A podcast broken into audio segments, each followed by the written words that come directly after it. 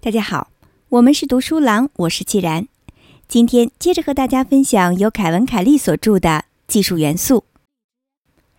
搜索付费，你愿意吗？如果搜索收费，你愿意付多少钱？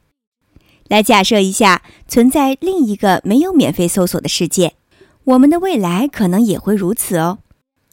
使用谷歌、Bing 或者其他任何搜索引擎都要付费。如果这样，你愿意付多少钱呢？我愿意每年最多支付五百美元。搜索引擎对我来说就是如此宝贵。你呢？去年，密西根大学的三位研究人员进行了一个小实验，想看看是否能确定有多少普通人愿意为搜索付费。他们的实验方法是，在一个藏书丰富的图书馆里，请学生回答。在谷歌搜索上提出的问题，而学生们只能通过图书馆资料来作答。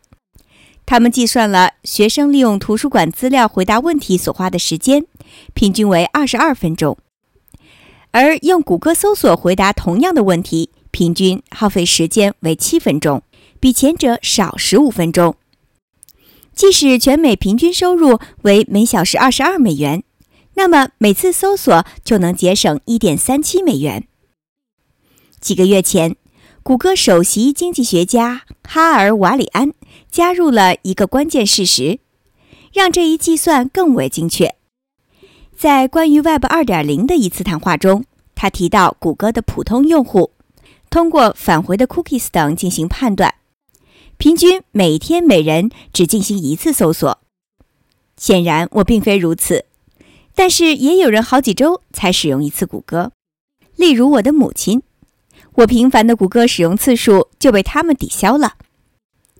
由于现在问问题的成本低，所以我们问的问题更多。对于这一事实，瓦里安又进一步进行计算以加以矫正。因此，把这一因素也纳入考量后，瓦里安就算出。搜索平均每天为普通用户节省了三点七五分钟，因此免费搜索的价值约为每年五百美元左右。我们甚至可以将其四舍五入为每天一美元。如果必须付费，那么大多数人愿意每天为搜索支付一美元吗？可能吧。他们或许也会选择另一种支付方式，每次搜索一美元。对于其他免费服务，我们也可以提出同样的问题：如果维基百科不免费，你愿意为之花多少钱呢？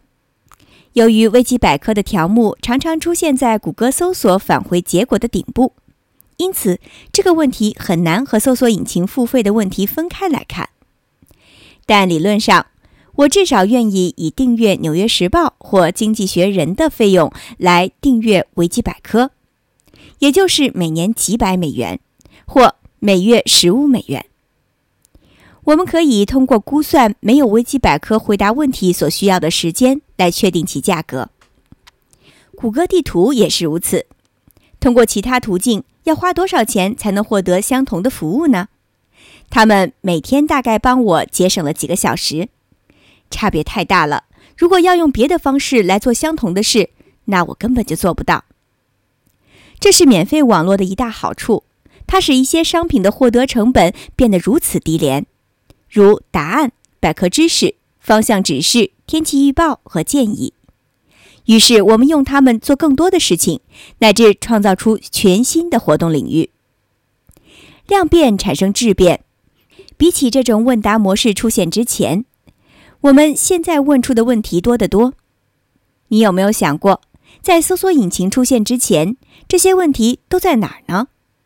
我们以前甚至都懒得去问这些问题。现在呢？我们每时每刻都在问问题。通过乘法算出1.3亿谷歌用户总共所节省的时间，瓦里安得出了这项新活动的重置成本，如果没有谷歌做同样的事情所需要的成本，每年650亿美元。他称这六百五十亿美元为谷歌带来的价值。但是如果谷歌以后想要部分或全部捕获这部分价值，如谷歌、微软、雅虎和其他一些互联网企业也开始让他们的服务收费。那么，整个用户群就需要支付大约六百五十亿美元的费用。我们得为每天享用的一美元好处付费。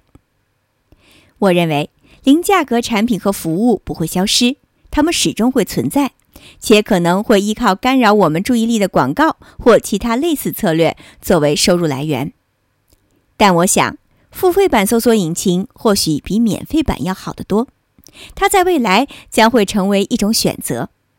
而据我猜测，付费搜索、付费维基百科、付费地图以及付费推荐的价格将会接近其重置价格，约每天一美元。而最近，经济学家迈克尔·考克斯调查自己的学生后报告称，他们不会为了一百万美元而放弃互联网的。二零一一年四月二十六日。